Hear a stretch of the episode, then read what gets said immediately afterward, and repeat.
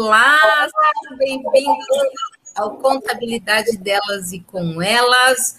Hoje, dia 2 de fevereiro de 2021, graças a Deus, estamos em 2021 e sejam todos muito bem-vindos. Hoje temos convidados, convidado, convidada, não convidada, convidada especial aqui conosco, Andréia Arnese, da AW Contábil. Tudo bem, Andréia? Seja bem-vinda bem, Magda? Tudo bem, meninas? Muito obrigada pelo convite. É um prazer estar aqui com vocês.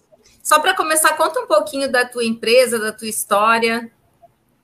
A Contábil é uma empresa que está no mercado há 55 anos, né? O meu pai é o fundador. E em toda boa segunda geração a gente veio para dar uma mudada, né? Uma mudada em tudo. E aí eu sou contadora, advogada, administradora trabalhei muitos anos em multinacional, franquias, né? Me especializei nessa área e também me especializei em planejamento tributário. Muito bem, aqui conosco também as nossas queridas que eu estava com saudade, Lúcia Yang, seja bem-vinda, Lúcia. Muito obrigada, boa tarde a todos que estão aí nos assistindo, boa tarde meninas, também agradeço muito aqui o convite. E espero Muito... colaborar, né, também com a live de hoje. Vai colaborar, sim, com certeza. Jô Nascimento, tudo bem? Seja bem-vinda. Boa tarde a todas aí da sala virtual e o pessoal que está assistindo no YouTube. Então, vamos lá participar aqui. Agitem bastante o ano de 2021, que essa mulherada está super animada. Então, sejam todos bem-vindos aí.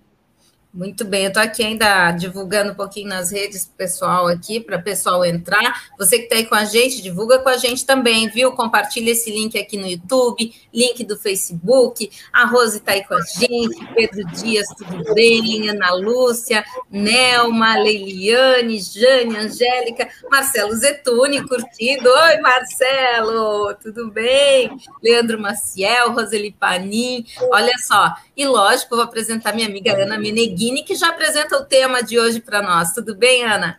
Tudo bem, Magda? Oi, André, seja bem-vinda. Oi, Lúcia, Jo. A gente ainda não tinha se visto aqui esse ano, né? A gente mudou um pouquinho a editoria. Prazer estar com vocês. E a gente vai falar no resumo da ópera, a gente continua no nosso assunto sobre gestão integrada dos escritórios contábeis e a importância de pensar os regimes tributários e os nichos dentro das nossas carteiras de clientes. Para isso, a gente trouxe as especialistas, claro, e também a Andréa para dar um pouco da visão de mercado dela. Gente, trabalhar nicho na carteira de clientes é importante? Sim ou não? Vamos começar com a André respondendo aí.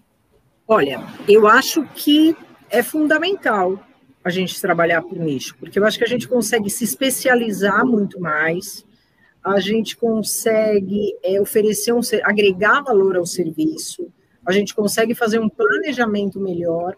Na minha opinião, é muito interessante a gente trabalhar em nicho de mercado. Esse nicho de trabalho franquia, então, é muito legal, porque, por exemplo, eu tenho, vai, franquia de chocolaterias, de, de Havaiana, de...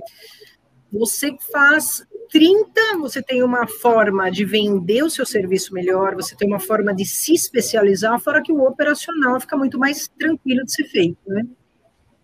Muito bem, as meninas que estão aqui com a gente, a Jo e a Lúcia, elas são especialistas na área fiscal tributária, né? E como é que é o nicho de vocês? Ele é bem específico, né, meninas? É uma coisa que exige um conhecimento técnico muito profundo e sempre atualizado, né? Com certeza, mas se sabe, Magda e meninas, ontem, fazendo uma live com o autor lá do livro A Culpa é do Meu Contador, que é o Douglas Gomes Filho, ele comentou uma coisa justamente sobre essa parte de nicho e me fez repensar. Então, hoje eu não sei ainda te responder perfeitamente. Eu estava muito com a opinião da Andrea, muito. Minha ideia era paralela, igualzinha ali como está a opinião da Andrea. Mas ele comentou uma coisa que achei muito interessante, que se a gente se especializa muito num determinado segmento, por exemplo, ah, eu vou para a área de indústria. Aí, se, por exemplo, meu tipo de cliente lá, naquele momento, o mercado não é favorável para ele, alguma coisa assim, e se minha empresa atende só esse segmento, eu estou perdida. porque eu dependo dele. Se ele vai caindo, eu vou caindo junto. Ou específicos segmentos, por exemplo, teve uma época que construção civil bombou, que foi uma coisa, aquela época de minha casa, minha vida e etc, né? Aquilo ali, as construtoras, nossa, faturaram pra caramba. E quem estava trabalhando com eles ia junto, subindo, né? O êxito. Depois deu uma parada geral nisso aí, uma queda abrupta. Quer dizer, se meu segmento só trabalha com esse tipo de empresa, é complicado. Agora, segmento seria também por nichos de mercado, por nicho de tributação. Então, tudo isso a gente tem que fazer uma análise. Lembra que nossas avós sempre falavam assim: nunca coloque né, todos os ovos dentro de uma cesta só. Então, aí é uma questão para a gente pensar, que eu deixo também para vocês refletirem em relação a isso. Eu ainda estou concatenando melhor para poder ter uma opinião mais bem formada em relação a isso. Eu estou um mix entre a Andrea e o que o autor lá, Douglas, comentou ontem. Eu acho que para comunicação é melhor nicho. Quando a gente é. pensa em comunicação, né? Não quer dizer que você vai atender só um, mas a gente pode se comunicar com eles de forma segmentada, né? Sim, Era isso que eu ia falar, o caminho do meio, sabe o caminho do meio? Eu gosto muito uhum. do equilíbrio, né? É, de repente a gente não precisa ter um único nicho, mas dentro dos clientes que a gente atende, criar pequenas categorias, né? Então, assim, eu sei que eu tenho dois ou três ou cinco ou dez ou vinte clientes de comércio. Bom, então eu vou tratá-los com uma comunicação específica. Aí eu tenho outros tantos da indústria, vou tratá-los com uma comunicação específica. Traz muitos benefícios. Mas eu também acho, Lúcia, como o autor colocou, que não dá para ter tudo num único segmento.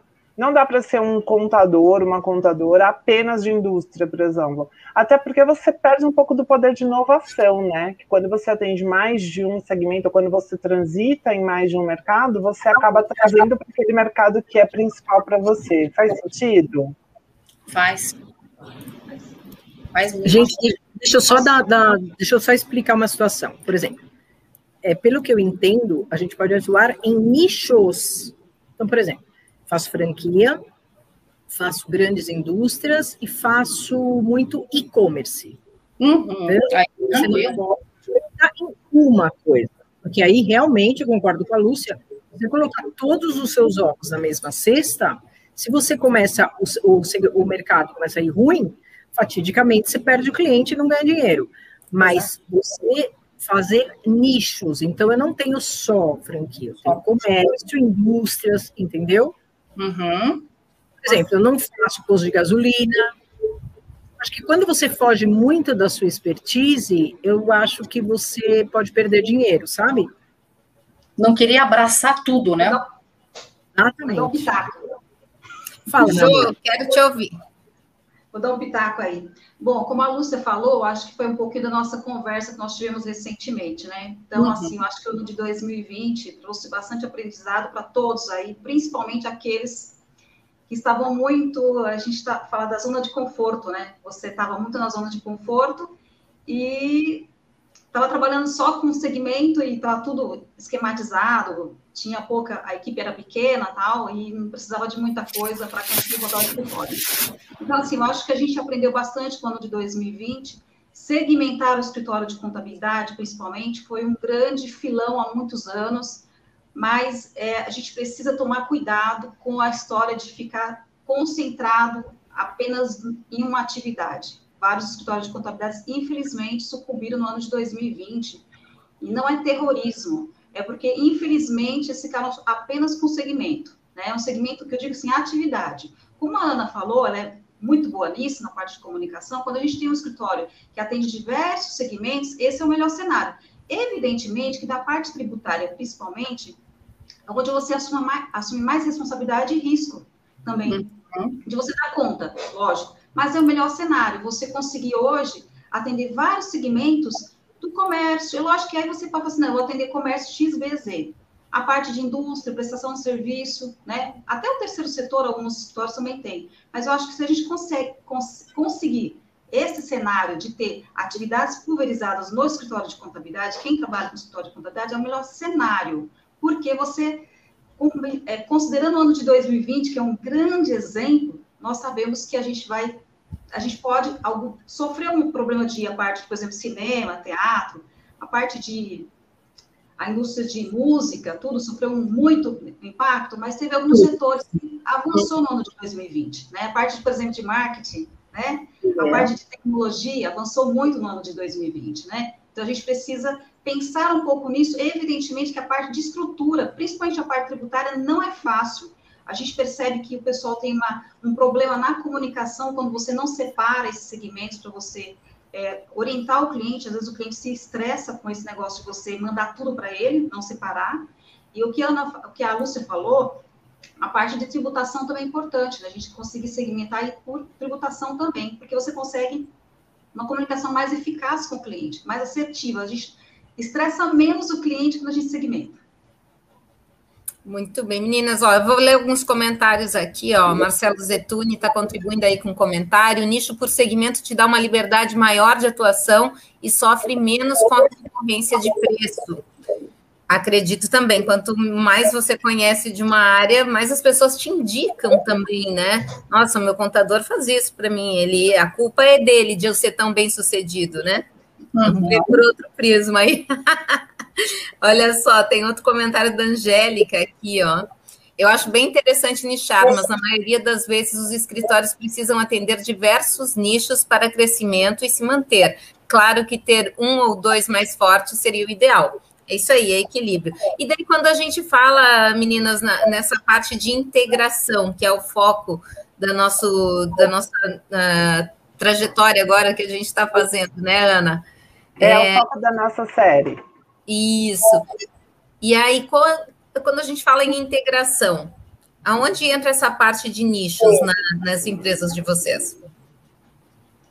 Como é que vocês lidam, por exemplo? Ah, entrou um cliente novo de um nicho que eu não atendo, ou entrou um cliente para um dos nichos que eu já tenho fortaleza de atendimento. Existe um fluxo estabelecido, ou existe uma análise tributária, porque eu acredito que também possa haver essa diferença entre os nichos. Confere? É isso mesmo, gente? Certeza. É por exemplo, a Reut é conhecida como especialista em lucro real.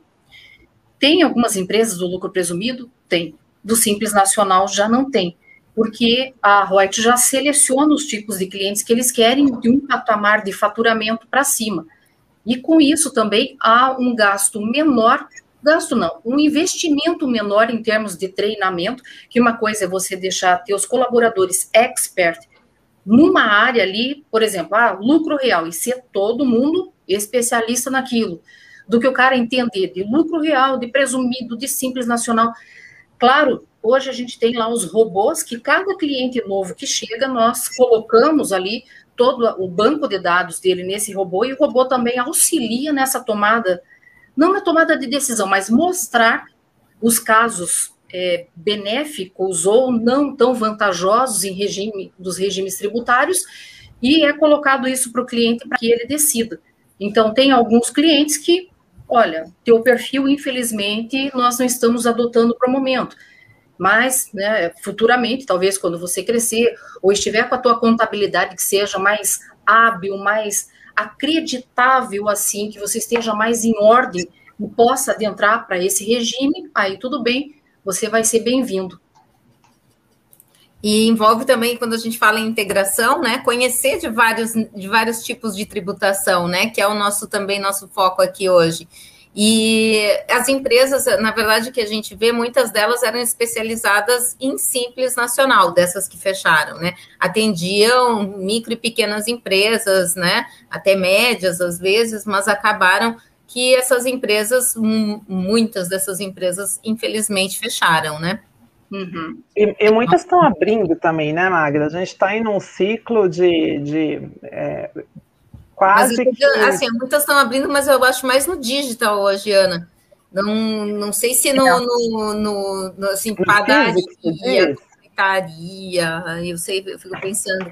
Construção civil está em alta, com certeza, é. né? Mercado agrícola, né, está começando a bombar de novo, assim, eu acho que a gente vai ter um ano de muita surpresa. Eu acho que teve sim muita empresa que fechou, acho não, é fato que teve muita empresa que fechou, mas Mais eu acho que a gente vai mil, ter né? aí um É, a gente vai ter um movimento aí de empresas que estão se preparando e de empreendedores que estão se, preparando também para a retomada. Mas acho que a Lúcia trouxe um ponto super interessante, que aí talvez hoje eu possa trazer um pouco mais, que é o domínio técnico das questões tributárias quando você fala dos regimes, das competências, e que eu acredito que isso também gera algum impacto no segmento efetivo. Né? A Andrea falou que ela atende ali, então, franquias, ela atende e-commerce, e eu não sei se tributariamente falando, a gente tem diferenças, a gente tem divergências. É, como é que lida com isso quando você tem dentro do escritório, ou como é que você pode ajudar na formação, na capacitação da, da, dos times, para que de fato eles atendam essas é, diferentes variáveis, Jo? Então, a gente, aliás, hoje o mercado tem muita legislação, tem muita regra, tem, mas hoje a gente tem mais acesso à informação. O que é importante é a gente ter uma equipe que te, esteja disposta a entender o que, que o mercado precisa. Ah, a gente viu há alguns anos atrás aí, é, com a questão do, do avanço das obrigações do SPED, vários contadores que eram mais tradicionais, que eu digo assim, é, não estavam muito ligados com a tecnologia e deixaram para trás algumas empresas com tributação, por exemplo, de lucro. Primeiro foi lucro real, depois nós tivemos aí lucro presumido. Mas eu digo para vocês que esse pessoal, na verdade, a gente está brincando de um estoque, né? Esse, esse, pessoal a gente não vai ter mais no mercado, né? Então, assim, eu acho que a gente tá, é possível se atualizar hoje, né? Ainda que tenha esse, essa avalanche de normas, ou seja, de regras, mas a gente precisa, nós temos que ter equipe que esteja preparada a aprender, né? Então, assim, começar do, do tem aquela equipe que faz simples nacional, mas aí tem uma equipe que está disposta a fazer o lucro presumido e estudar, por que não, o lucro real. É assim, por exemplo, eu acho que é uma tendência de mercado, principalmente com o exemplo que nós tivemos no ano de 2020 para alguns setores bem negativos, é, as pessoas pagaram muitos tributos que se tivesse em outro regime no ano de 2020 não teria pago.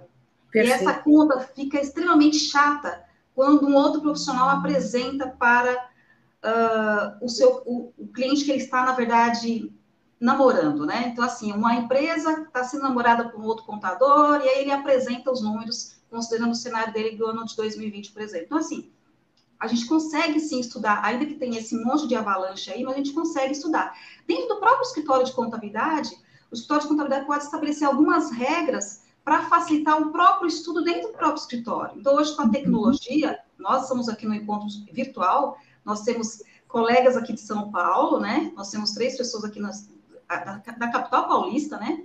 Temos pessoas de, olha só, do Paraná e temos a Magda, gente. Então, assim, a gente consegue estudar e atualizar. Eu acho que o importante mesmo é que a equipe esteja preparada para o desafio, porque se a gente tiver uma equipe muito medrosa, de não, não conseguir pensar em avançar, aí fica complicado. Então, assim, mas eu acho que o escritório de contabilidade hoje consegue sim treinar a equipe, ainda que à distância, como a gente está aqui hoje, e a gente não precisa se preocupar tanto com a, a questão aí de estar presencial. Eu acho que meu vídeo acabou congelando em algum momento aí. Não, chegou sim, Jo, chegou sim.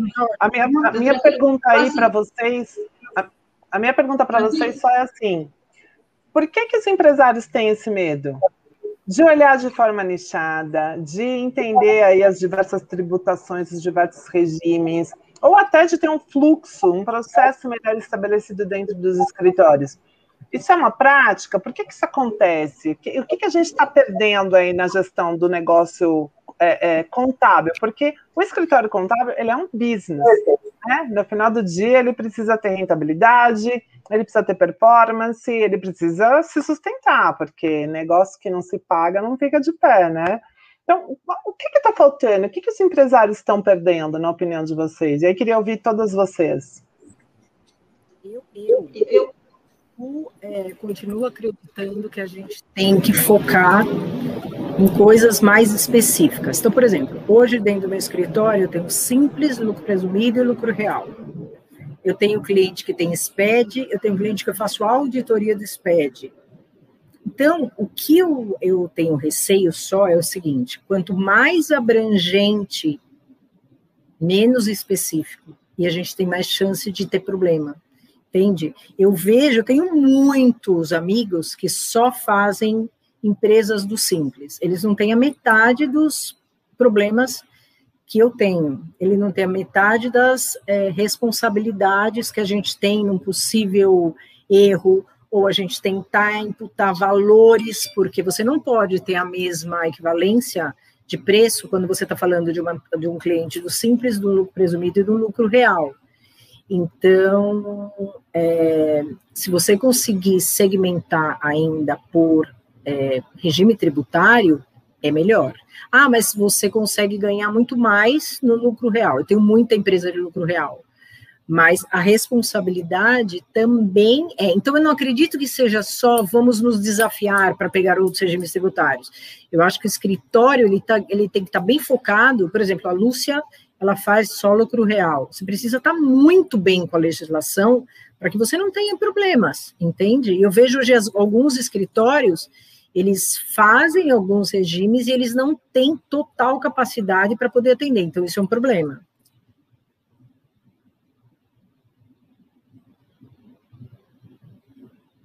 Desculpa, gente, meu áudio desligado. Uma coisa que eu acho interessante na questão do nicho é realmente que aquilo que a empresa mais entende, ela consegue automatizar várias partes do processo. Então, talvez esse seja o pulo do gato na questão do nicho, né? Ah, eu, eu entendo muito bem do lucro real, que é o caso da Rod. Provavelmente vários passos ali já estão automatizados, extremamente automatizados, e dependendo muito pouco da, da intervenção humana, né? Agora, ah, meu negócio é simples nacional. Já tem vários softwares que fazem essa questão de, de dessa integração com o contábil e, enfim, de ajudar as empresas de contabilidade ao máximo com relação ao Simples Nacional, né? É, então, eu acho que essa questão é uma das mais importantes. Quero ir para os comentários, mas uh, eu sei que ainda temos que ouvir Jo e Lúcia a respeito do mesmo tema que a Ana propôs aqui, mas eu vou só colocar algumas alguns comentários aqui para não, não passar batido, tá? A Luciana Pompeu colocou vários comentários aqui. Boa tarde. Hoje, após a pandemia, atender vários segmentos se tornou imperioso. Vamos continuar nela aqui. Escritórios de contabilidade fecharam em 2020 por estarem nichados em um único setor, como estéticas e salões, academias e atividades que ficaram quase um ano fechadas, sim, né? não tem nem o que discutir. E diversificar os serviços oferecidos também se tornou necessário. Tenta amarrar diversas necessidades do, dos clientes no seu escritório, com parcerias com corretoras, imobiliárias, etc. Olha aí, outros nichos também que empresas de contabilidade têm toda a condição de atender, né? O Marcelo colocou aqui para a gente: a integração é fundamental, pois quando você atua em nichos por segmento, tipo comércio, franquias, você consegue investir com um modelo só de negócio, uma vez só, e buscar escala, é, que é um modelo de startup, um modelo meio de startup, é isso aí. É, a Luciana aqui, por mais especializados que sejamos, temos obrigação de conhecer todos os regimes tributários para indicar aos nossos clientes a melhor opção. Exatamente, eu acho que aí a gente tem um pecado capital, hein? Eu não sei se todos os escritórios se mantêm atualizados com todos os regimes, viu, gente? O que, que vocês acham, meninas, para eu não ficar aqui de, de bode expiatório? Vocês estão sem áudio, deixa eu ver aqui. Tá, abre o áudio. Pronto. Abriu? Abriu o áudio? Abriu. Então, é, infelizmente, é porque assim, hoje o pessoal, de fato, as pessoas começam pequenos, né? Muitos começam até como autônomo, escritório, aliás, um contador autônomo, ok. Mas à medida que você vai avançando, no mínimo que você tem que ter no momento seria uma parceria, né? Porque se você tem parceiros, você consegue atender mais também, né? Agora, o que fica difícil é quando a, empresa, o seu cliente cresce e você não cresce junto. Né? Então, às vezes você mantém o seu cliente em um determinado regime por falta mesmo de preparo.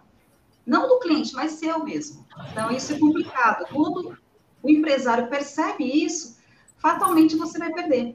Perder para um outro colega. Então, o que a gente percebeu muito no ano de 2020 foi algum, alguns setores né, acabaram percebendo que estavam pagando, poderiam pagar menos, considerando as regras tributárias, mas que o contador ele não se atualizou no tempo, né? Então a empresa foi crescendo, é aliás, a gente sempre vai querer pegar cliente que cresce, né? evolui. Então, a gente tem cliente que uh, tem uma receita hoje pequena, vai, é, microempre é microempresa, mas depois isso aí avança, passa até de do simples, porque superou o limite, né? E depois, uh, talvez que o, talvez o lucro presumido não seja tão ideal considerando o cenário da empresa. Então, assim, a gente tem que estudar o cenário da empresa e o cenário econômico. Então, o cenário do ano, acho que o ano de 2020 sempre vai ser um ponto de partida para a gente pensar bem. E assim, a gente pensar que a gente precisa evoluir com os nossos clientes, porque o empresário ele não vai abrir uma empresa para fechar daqui, ele não pensa em abrir uma empresa para fechar daqui um ano, dois, três anos. Então a gente tem que ir evoluindo, os nossos clientes vão evoluindo, a gente tem que evoluir também, a nossa equipe tem que ir evoluindo. Então, assim, a gente percebe muito que há esse receio de é, conhecer novas, né, novas regras, ou seja, dar mais a fundo algumas regras, e isso é um pecado, a gente chama de pecado capital mesmo, ou seja, que a gente vai perder o cliente em algum momento. E é aquela brincadeira que a gente não tem mais, né? Aquela conversa agora de uh, jogando tênis, né, com um colega num, num clube, né, tá mais restrito as coisas, mas isso acontecia muito. Na segunda-feira, a pessoa era surpreendida com uma ligação do cliente, falou assim, olha, meu colega me falou isso. E muitas vezes tem fundamento o que o cliente está falando, né, não é só ele ouvir dizer, né. Então, assim, a gente precisa se preocupar com isso, e eu acredito que no ano de 2021, os empresários estarão mais atentos em relação a isso, porque a gente fatalmente, com uma reforma, mesmo que pequena que a gente tem aí para aprovar, a gente vai ter necessariamente que conhecer o regime mais complexo que é na parte de imposto de renda, que é o lucro real. Então, a gente não vai ter mais essa questão de só, ah, é só lucro presumido. Não, a gente talvez, a gente não tenha mais essa oportunidade. A oportunidade está agora. Talvez, assim, a gente tenha uns, alguns meses para lidar com esse leão aí que nos faz medo. Então, mas eu acho que a gente precisa evoluir Meninas, é importante, tem vários comentários aqui, depois eu vou ler alguns, mas a gente falar um pouquinho da, dessa questão organizacional, né, André? Como é que tu faz no teu escritório para organizar os segmentos e manter a integração entre as, entre as pessoas, entre o sistema e tudo mais? Entre os processos. O que eu procuro fazer é o seguinte, é, eu tenho dentro... Está muito baixo o teu áudio, André. Ah, desculpa, melhorou? Melhorou. Eu tenho dentro do meu escritório pessoas que fazem empresas maiores, que são especialistas em lucro presumido, lucro real, e eu tenho empresas no escritório que são especializadas, pessoas dentro do escritório que são especializadas no simples. Eu faço dessa forma. E assim, quando entra é, um cliente diferente de algum outro nicho, a gente é, especializa o colaborador, óbvio, mas tem um detalhe: é, eu vi uma pergunta de uma moça dizendo. É, ah, se o cliente ele é lucro presumido, ele precisa, acho que for simples, e é, é interessante ele ser lucro real. Perder o cliente ou o cliente perder dinheiro? Eu acho que as, eu penso da seguinte forma: no meu escritório, a gente, quando chega em outubro, mais ou menos, a gente vai fazendo essa análise todo ano, mas em outubro a gente chama os clientes, faz uma análise para ele falando: olha, nós detectamos que é mais interessante o senhor ser lucro real, lucro presumido ou optante pelo simples. E existem clientes, eu, eu tive casos assim, inclusive no ano passado, que cresceram tanto que para o meu escritório eu não tinha condição mais de fazê-los.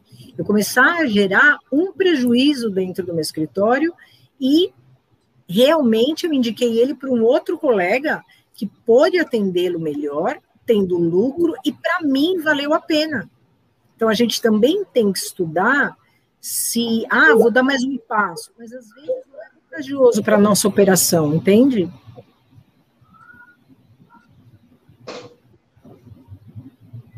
Estava mutada, desculpa. Eu acho que você trouxe um ponto, André, eu queria puxar daí, que é super importante. É dizer, em outubro você para para olhar a sua carteira. Então você consegue fazer isso porque você já tem processos bem estabelecidos e o cliente acaba sendo parte de um negócio que tem uma gestão integrada. Né? Quando a gente fala de gestão integrada, é muito natural as pessoas pensarem apenas na parte de tecnologia. Mas no programa da semana passada a gente falou muito sobre isso. Tudo começa nas pessoas. E para que as pessoas comecem a trabalhar de uma forma integrada, o empresário, a empresária precisa dar essa diretriz. Né? Então, como é que eu vou pensar segmento, nicho, regimes tributários para minha carteira de clientes se eu não me antecipo a essa necessidade? Então, a gente acabou de começar fevereiro, uma série de mudanças na legislação que acabaram acontecendo aí na virada de ano, uma série de impactos que estão acontecendo nas carteiras dos clientes dos escritórios contábeis, e a gente está trazendo aqui esse tema justamente para ajudar nessa reflexão. O que, que eu tenho feito para que os meus processos trabalhem a favor do meu negócio e não contra o meu negócio, né?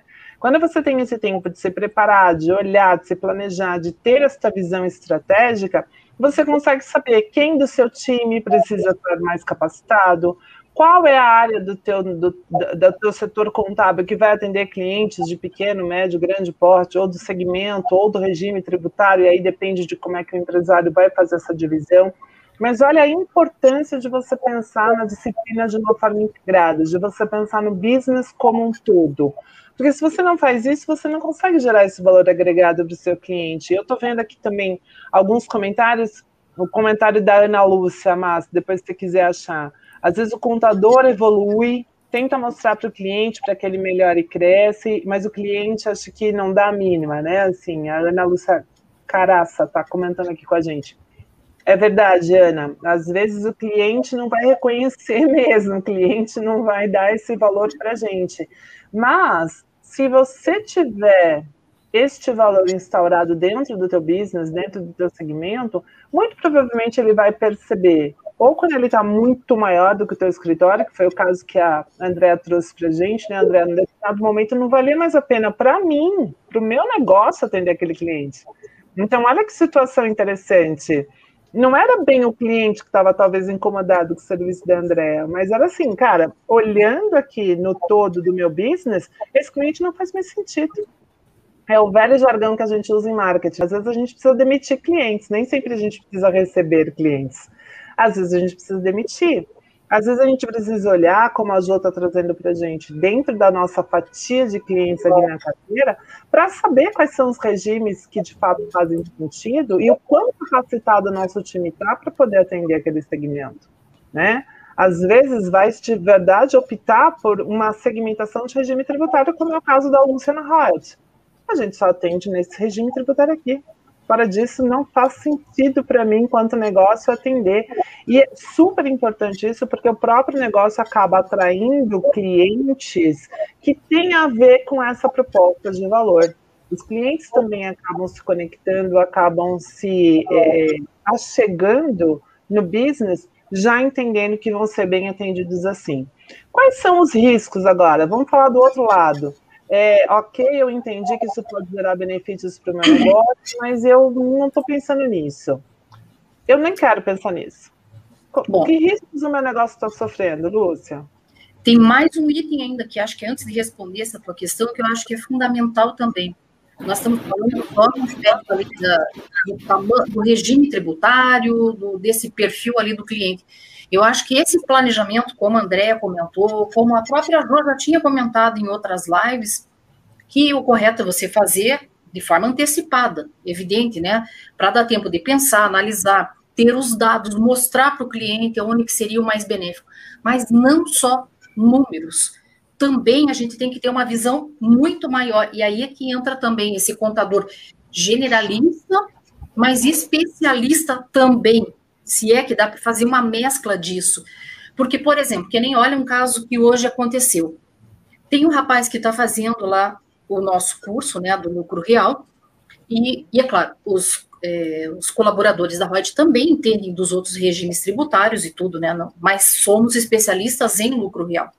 Aí o que que acontece? Uma das questões que ele fez, Lúcia, eu estou com um problema aqui, que sou é, meu, é o marido e a mulher que são sócios de uma empresa, e eles também estão querendo ter uma outra empresa, só que o grande problema, eles estão achando que talvez por eles terem sociedade em duas empresas, eles possam ser classificados, ou até mais empresas, ser classificados como grupo empresarial. E aí, como grupo, já afeta a parte trabalhista, etc. Olha como envolve outras áreas. E aí, a parte societária é importante. Daí eu falei, mas por que, que eles não desmembram? Fica o marido com uma empresa e a mulher com outro. Ah, mas eles não têm filhos, não tem mais ninguém de parente, são só os dois. Eu falei, tá. Só que hoje existe, a, qual o nome? É muito doido, só no Brasil, né? Sociedade unipessoal. Não. É sociedade, acho que são dois, né? Mas daí unipessoal é um, mas tudo bem, né? Então, não daria para transformar, e aí com isso você também é, soluciona o aspecto tributário para eles. Então, olha como a visão tem que ser muito maior, a pessoa tem que ser o contador criativo, consultivo, e para isso ele tem que conhecer muito mais coisas, porque às vezes o cliente vem com uma dúvida, você responde aquilo para ele, só que resolveu aquele problema, como eu digo, cobre um santo, mas descobre o outro. Olha só, meninas, antes da gente uh, continuar aqui, a gente tem uma visita, vou adicionar ele aqui, Edgar Cornacchione, professor doutor pela USP, nosso amigo aqui do Contabilidade na TV. Seja bem-vindo, professor Edgar, tudo bem? Bem-vindo, professor. Muito boa tarde, muito bom rever uma série de pessoas aí queridas, né? E uma enorme satisfação poder estar com vocês aqui nessa tarde, né? Estava acompanhando a, a, a, discussão que é muito, muito significativa, né? Muito bom, muito bom, obrigado. O professor, olha, eu, eu conheci ele quando ele veio com uma ideia, eu acho que era a 21 primeira Convecom. Ele veio falar para a gente sobre contabilidade a custo zero, né? Trazendo isso lá. Que ano foi isso, professor? Ah, faz um tempinho já, viu? Faz um tempinho, porque essa, essa pesquisa, essa ideia já vem sendo debatida há, há um tempinho. Acho que, se não me engano, foi em 2008, 2009 que começou. Nossa Senhora. Mas tudo bem, vamos focar aqui no negócio, porque o professor veio trazer um recado bem importante. Amanhã a gente vai sortear no Instagram do Contabilidade na TV duas vagas para o curso de Data Analysis Fundamentals com pontuação no Conselho Federal de Contabilidade, 20 pontos, e certificação da USP e da AICPA. Eu falo devagar para não me confundir. não é isso, professor? E a gente estava falando aqui em multidisciplinaridade, né? E quando a gente fala isso, por que o contador estudar alguma coisa que tem a ver com banco de dados? É. Com dados, análises de dados.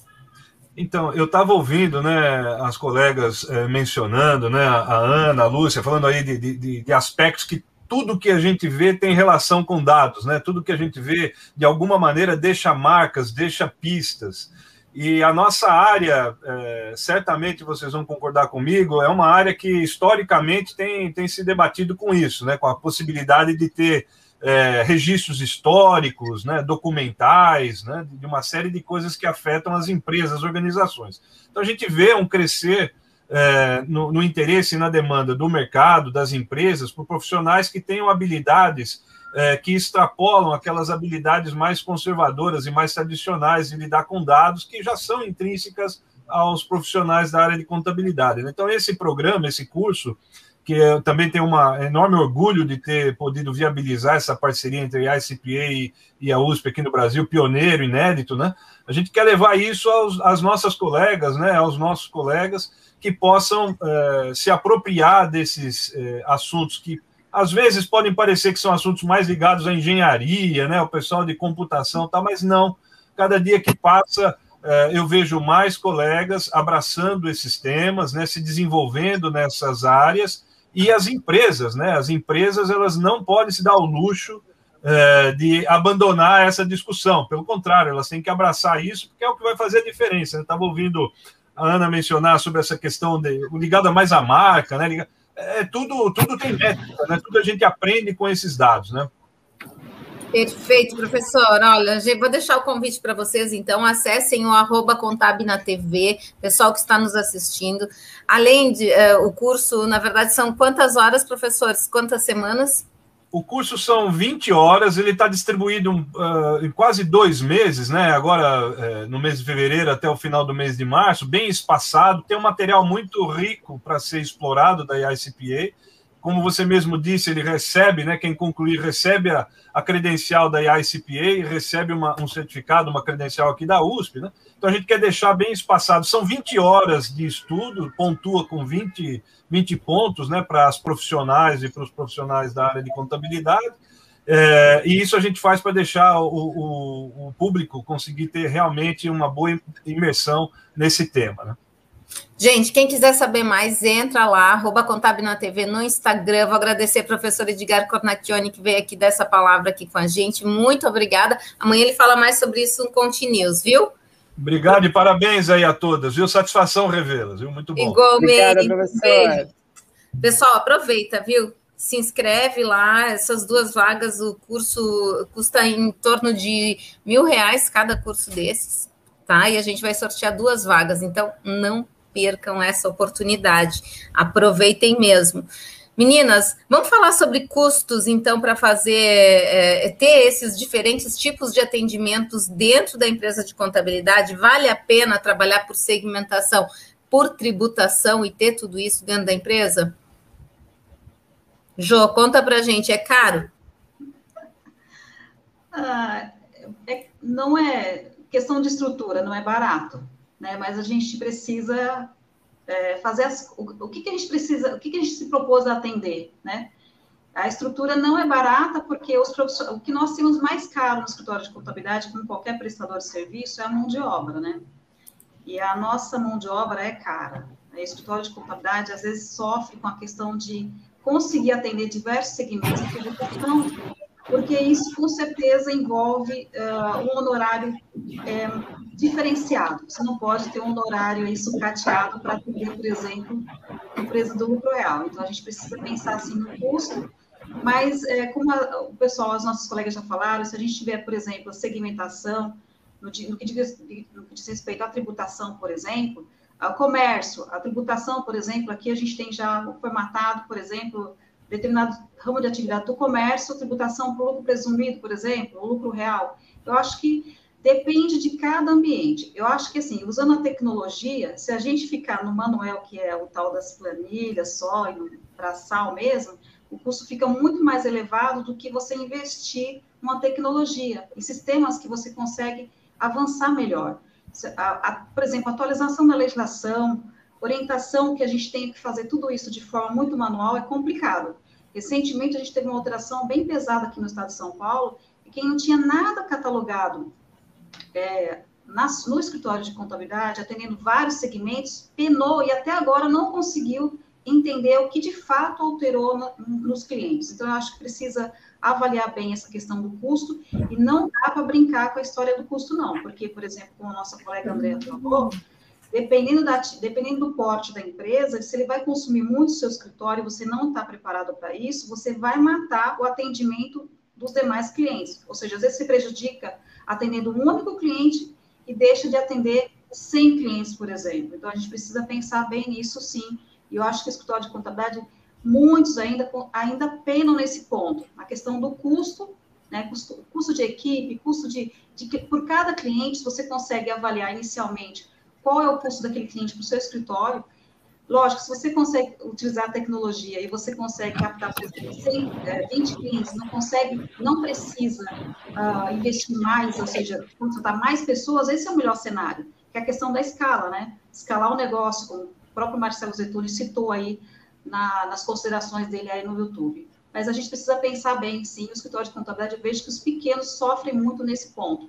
Tá? Não avança no atender, por exemplo, lucro real, porque não consegue avaliar a questão do custo, tanto da mão de obra, como também de repasse para o cliente.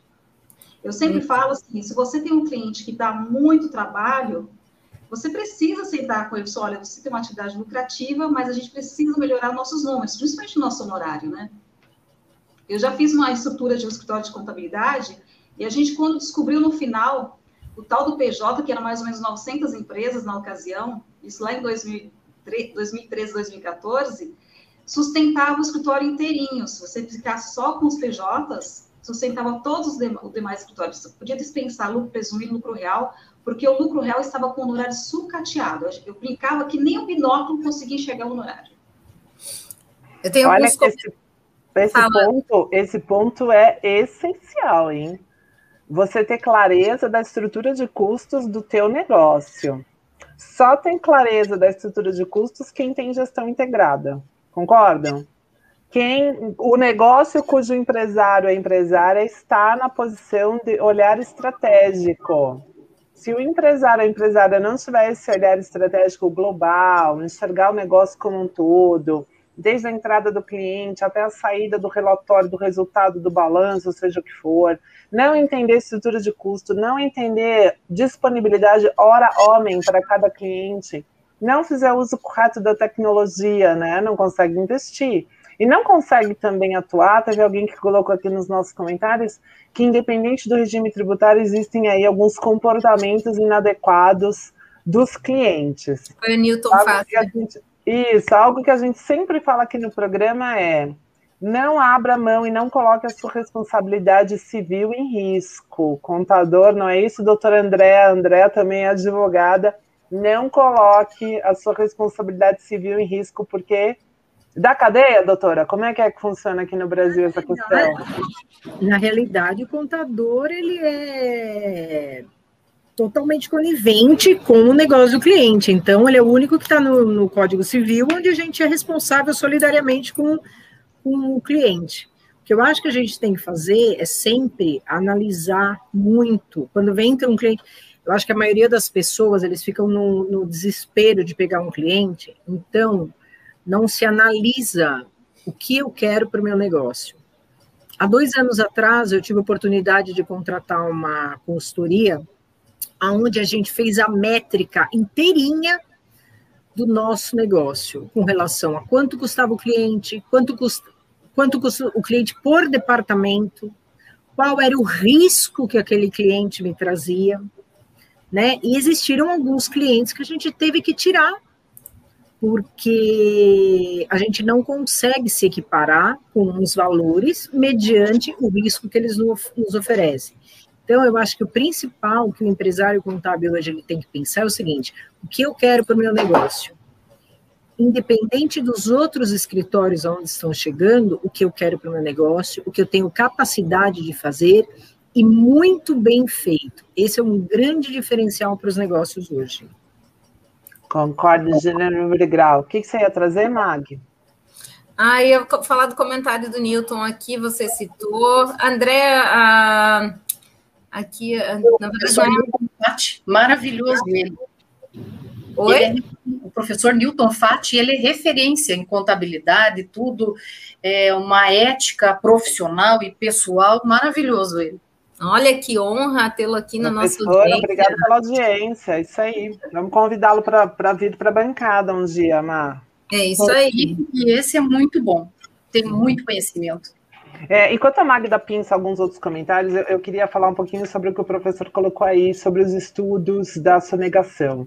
Uhum. É, eu acho que esses estudos têm dois aspectos, né? Assim, um deles é pensar um pouco na moral do que nós queremos para o nosso negócio, né? Que era um pouquinho do que a Andrea estava colocando ali.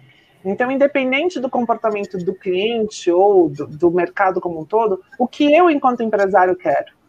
Eu quero endossar isso ou eu quero efetivamente buscar clientes que não endossem isso, né? A gente precisa uhum. pensar que a gente está vivendo um ano pós-pandêmico, um ano em que economicamente, filosoficamente, espiritualmente falando, comportamentalmente falando, muita coisa vai mudar a gente está assim no kickoff, no início de uma nova década em que a humanidade foi chacoalhada. Quem já percebeu, ótimo. Quem não percebeu, esse momento vai chegar. E isso traz relação com as marcas. As marcas também precisam se posicionar dessa forma, e não interessa se você é um eu keep, né? Um, um empresário que está começando agora, que faz tudo sozinho, e que às vezes só tem parceiros, não tem problema nenhum. Você já é uma marca. E enquanto estratégia de marketing, você precisa saber exatamente responder essa pergunta que a Andrea trouxe. O que eu quero para o meu negócio? Começa daí. Segundo que é, com o tal do Big Brother fiscal, que já vem sendo instaurado no Brasil há algum tempo, né, Jo, né, Lúcia? Em algum momento essa conta vai chegar. Em algum momento essa conta bate na porta. E é muito, muito importante a gente começar a pensar nisso e começar a pensar também que tipo de sociedade a gente quer construir. Então, quando você, enquanto empresário, enquanto contador, enquanto contadora, traz as ciências contábeis a favor da economia do Brasil, você também tem a atuação para que o Brasil se torne melhor. O exercício da sua profissão pode impactar e pode trazer essa melhora significativa para o nosso Brasil, mesmo que seja a conta gotas, mesmo que seja de empresário e empresário, concordam, meninas? Transparência, paixão, ética, são valores é, é, é, fundamentais, é, muito, alicerce. alicerce. E assim, cada. Imagina que nós temos acho que pelo último dado, último censo do CFC, é, profissionais que se intitulam como contadores, né? Ou contabilistas, os técnicos contábeis, os contadores efetivos. São 550 mil pessoas no Brasil. Então imagina todo esse exército, todo esse montante de seres pensantes, porque para você fazer o exercício das ciências contábeis, você precisa usar muito, né, do seu hardware aqui, você usa muito da sua massa cerebral, atuando em prol da transparência, atuando em prol da ética, atuando em prol de assim, cara, vamos nos ajudar, né? Nem eu vou me colocar em risco civil e nem gostaria que você se perpetuasse no risco da sonegação, porque a sonegação é um risco. Nós precisamos levantar essa bandeira. E a gente só consegue levantar essa bandeira quando a gente pensa de forma integrada no nosso negócio. E pensar de forma integrada no nosso negócio é considerar isso. Como é que eu estou atraindo clientes? O que, que a minha marca está comunicando? Como é que eu uso a tecnologia a meu favor? para fazer gestão do contábil, para fazer gestão do financeiro dos meus clientes, para fazer gestão de processos dentro do meu escritório, como é que eu desenvolvo o meu time, como é que eu trago as pessoas de uma forma mais eficaz comigo também, e como é que eu olho matriz de custo, matriz de rentabilidade, matriz de geração de receita. São todas ferramentas que estão à disposição aí dos empresários e das empresárias contábeis. Concorda, Mag?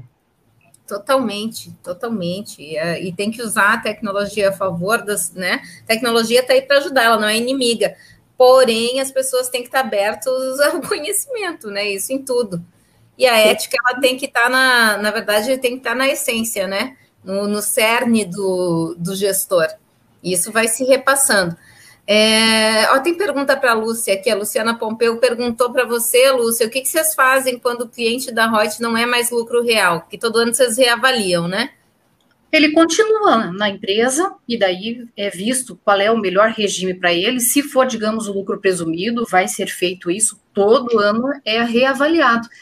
Afinal, é, acredito, posso é, nominar ali todos os colaboradores como contadores estrategistas.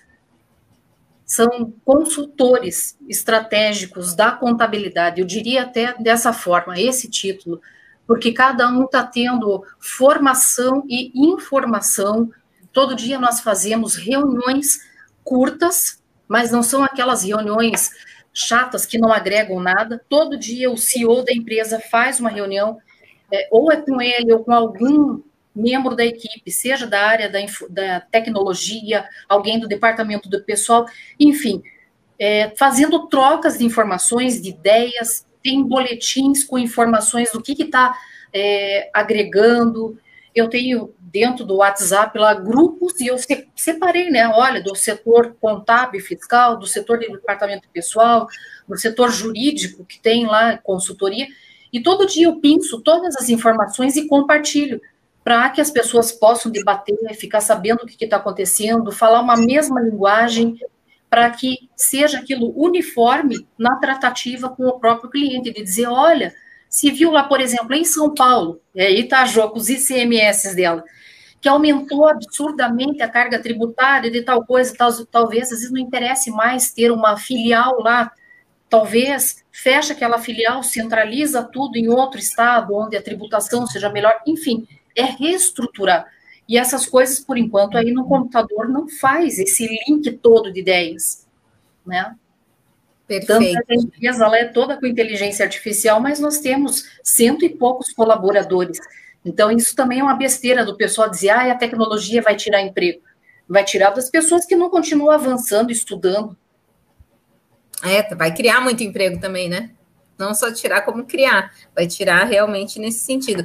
Então, o negócio é se aprimorar. Ah. Andréa, vamos para as considerações finais aqui sobre é. o tema. Eu quero que você aborde aquilo que você falou no início, né? O que vem por aí ainda tem LGPD. Deixa eu ligar teu áudio, André. Não, tem que ligar aí. Pronto. Bom, vamos lá, né? É, eu acredito que a cada dia mais, e, e conversando com essas, todas essas especialistas, é, a gente entende uma coisa. Não adianta ser um profissional que não quer estudar. Não adianta ser um profissional que não quer investir no seu negócio. Quando eu digo investir no seu negócio, é você tem que ter um colaborador bom para trabalhar com você. A gente tá em, já entrou em vigor né, a LGPD. Eu acho que todos nós, como, como contadores, a gente tem que se unir, porque vai mudar muita coisa para a gente. A gente já é responsável e a gente vai se tornar cada dia mais responsável por toda a informação que a gente que sai do cliente e vai para a repartição pública. Isso é muito sério. Então, uma dica para todos os contadores, seja ele pequeno, médio, grande, gigante, adaptem-se à LGPD e vocês é, incutam na cabeça dos clientes o quanto isso é importante. Porque isso realmente veio para fazer uma diferença muito grande e as multas são pesadíssimas, gente. É, e tem que se preparar, viu? É... A gente vai fazer um especial sobre isso, né, Mal, o mês que vem. Sim, sim, sim. Inclusive, eu tenho um especialista maravilhoso para trazer aqui para a gente também, viu? Lúcia, vamos para as suas considerações finais aí, porque tem bastante comentário ainda aqui, mas eu acho que de uma forma geral ficou compreendido quanto a integração é importante, né? que é o foco do nosso, do, nosso debate aqui hoje, a integração é importante para fazer a gestão de tudo isso, né? Uhum. Sem essa integração entre setores, entre pessoas, entre sistemas, nada disso acontece. E a decisão por onde segmentar realmente, né? Quando segmenta, por, qual é o melhor caminho para fazer essa escolha? Eu acho que esse fechamento era importante para a gente ter aqui.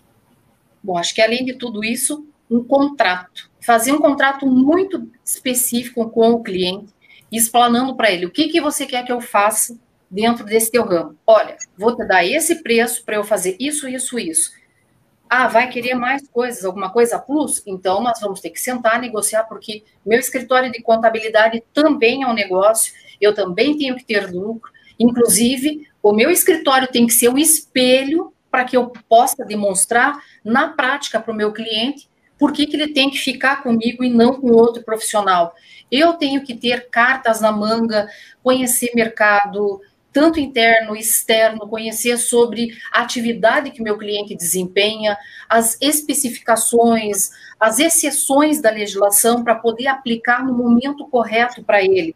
Com isso, reduzindo carga tributária, dando possibilidades, fazendo várias análises de conjuntura econômica, estatística. Então, esse profissional da contabilidade ele tem que ser multicultural, multiprofissional. Se ele não consegue, ele tem que se agregar com outras pessoas, terceirizar trabalhos para poder atender toda a demanda que está vindo para ele. E eu acho isso fundamental, é o melhor momento que nós temos para poder enaltecer a profissão do contador. Mas para isso é, ó, estudar, estudar, estudar, todo santo dia. É isso aí, gente. Estudar e gostar de estudar, amar estudar, amar o desafio, né? Quem nasceu primeiro? O professor Newton aqui perguntando. A contabilidade ou a tecnologia? E aí, Jô, quem nasceu primeiro? Vamos fechar com essa pergunta aí. Andando juntas, isso eu sei. Ah, eu vou deixar para você responder isso aí. O fato é que hoje a contabilidade, assim como nós, somos dependentes da tecnologia. A gente não consegue avançar sem a tecnologia. Então, a integração, seja a parte de comunicação, a parte de custo, a parte de integração entre departamentos, né? Seja de informação ou de própria ah, de números ou de informações importantes, isso é extremamente fundamental. A gente está em pleno 2021 e essa questão de integração já nós estamos nesse embate já há alguns anos, né? Não, a contabilidade, o escritório de contabilidade que avançou foram aqueles que avançaram nesse tema de integração, né? Seja integração de dados entre departamentos, integração de dados entre os clientes, integração de informações, comunicação entre os colaboradores, entre a equipe, né? Então, assim, todos eles. Eu sempre digo o seguinte: se a gente estiver num evento e perguntar quanto que o escritório de contabilidade cresceu no último ano ou nos últimos anos. Se esse escritório cresceu muito, pode saber que ele tem um parceiro chamado tecnologia. Então, a gente tem, assim, que estudar bastante, mas a gente tem que ter um parceiro aí da tecnologia muito forte. Tá? Isso que eu deixo para vocês de mensagem. Obrigada. É isso mesmo. Isso mesmo. Ana Lúcia Meneghini. Gente, eu adorei tua resposta, Jo, mas eu acho que as ciências contábeis nasceram antes da tecnologia, se vocês me permitem. Eu acho que a tecnologia é ferramenta. Então, assim. Eu não sei se não nasceram juntas, viu? Porque tem, tinha uma que, que era a tecnologia da época. É, mas, mas eu acho que assim, o, o, tudo nasce aqui, ó, o pensamento. Então, quanto mais visão estratégica, quanto mais estudar, quanto mais é, se conectar, o empresário, a empresária tem muito mais chance de crescer. A tecnologia é ferramental. Olha aqui, por exemplo, a gente usava uma outra plataforma para fazer a transmissão do delas até o ano passado. E aí, no comecinho desse ano, a gente se mexeu, tá, não sei o que, precisamos mudar, precisamos mudar. Mudou para o delas, mudou para o Continuous, e, e, tem outras novidades chegando aí por aí que vocês vão ver, porque tudo nasceu aqui, ó. Nasce aqui. Então, se você quer ter uma gestão mais integrada, antes de olhar para a tecnologia, olha aqui, Começa no teu pensamento, começa na tua análise, começa ouvindo o teu time, começa estruturando, começa pensando, começa aplicando ciências contábeis no teu próprio negócio, fazendo análise de rentabilidade aí, por exemplo, fazendo análises financeiras, trazendo aí um pouco de uma, de uma contabilidade ampliada, quase, digamos, para você poder ter efetivamente até ciência de qual tecnologia você precisa usar. O que, que eu preciso trazer aqui para o meu business? Porque tecnologia sem o pensamento estratégico fica faltando, não fica, gente? Fica faltando alguma Total. coisa aí. Fica Total. faltando. Então, semana que vem, a gente está quase fechando aqui, a gente vai falar sobre vendas de serviços contábeis, vendas de serviços e produtos contábeis. Gilberto Cunha vai estar com a gente, convidado especial, junto com a Josiane Nascimento.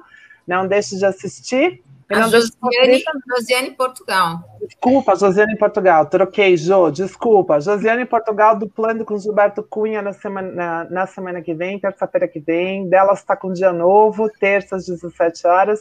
E amanhã tem Continuous, com muita novidade também, presença do professor e empresário Felipe Guerra também, né? Sensacional, vai ser, viu, meninas? Olha só. Continuous amanhã vai ter a doutora Márcia Tá, Isso, ela vai trazer um... comportamento. Isso. Entre o plano e a prática, como chegar à ação.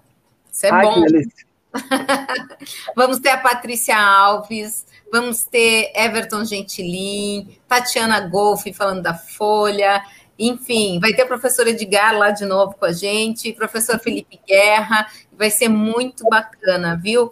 Eu só tenho a agradecer as meninas que, que tiveram aqui conosco hoje. Muitíssimo obrigada, Andréia, por ter é, aceito o nosso convite, né? E estar aqui conosco hoje. Foi muito legal ter você aqui. Espero que você tenha gostado. Olha, foi um prazer. É muito interessante quando as mulheres se unem para o objetivo maior, que a gente pudesse ajudar, né? Sororidade acima de tudo. Então foi maravilhoso e assim, à disposição quando precisarem. Olha, quando tiver ideia de um tema, um negócio que você queira falar, manda para a gente aqui que a gente traz você e vamos falar sobre isso. Inclusive na Lei Geral de Proteção de Dados que você falou, com certeza vamos te chamar para falar sobre vamos isso. Vamos abrir março com isso, né, Mar? Um prazer. Vai ser muito legal. Olha aí, ó, pessoal aqui, Edna, obrigada. A Lilian, a Lilian vai estar com a gente aqui, ó, Lilian Rufino. Eu não sei se é na semana que vem ou na outra, depois tem que olhar a agenda, viu? Vai ser bem legal, Lilian, ter você aqui com a gente também. Meninas, muito obrigada. Obrigada a todos que estiveram conosco aqui hoje. E lembrando que contabilidade delas e com elas são conexões que geram resultados, viu, gente? Lembra disso sempre que lembrar da gente. E também, ó, hashtag só vai. Um beijo para vocês. Tchau, tchau. Tchau, tchau. Tchau, tchau.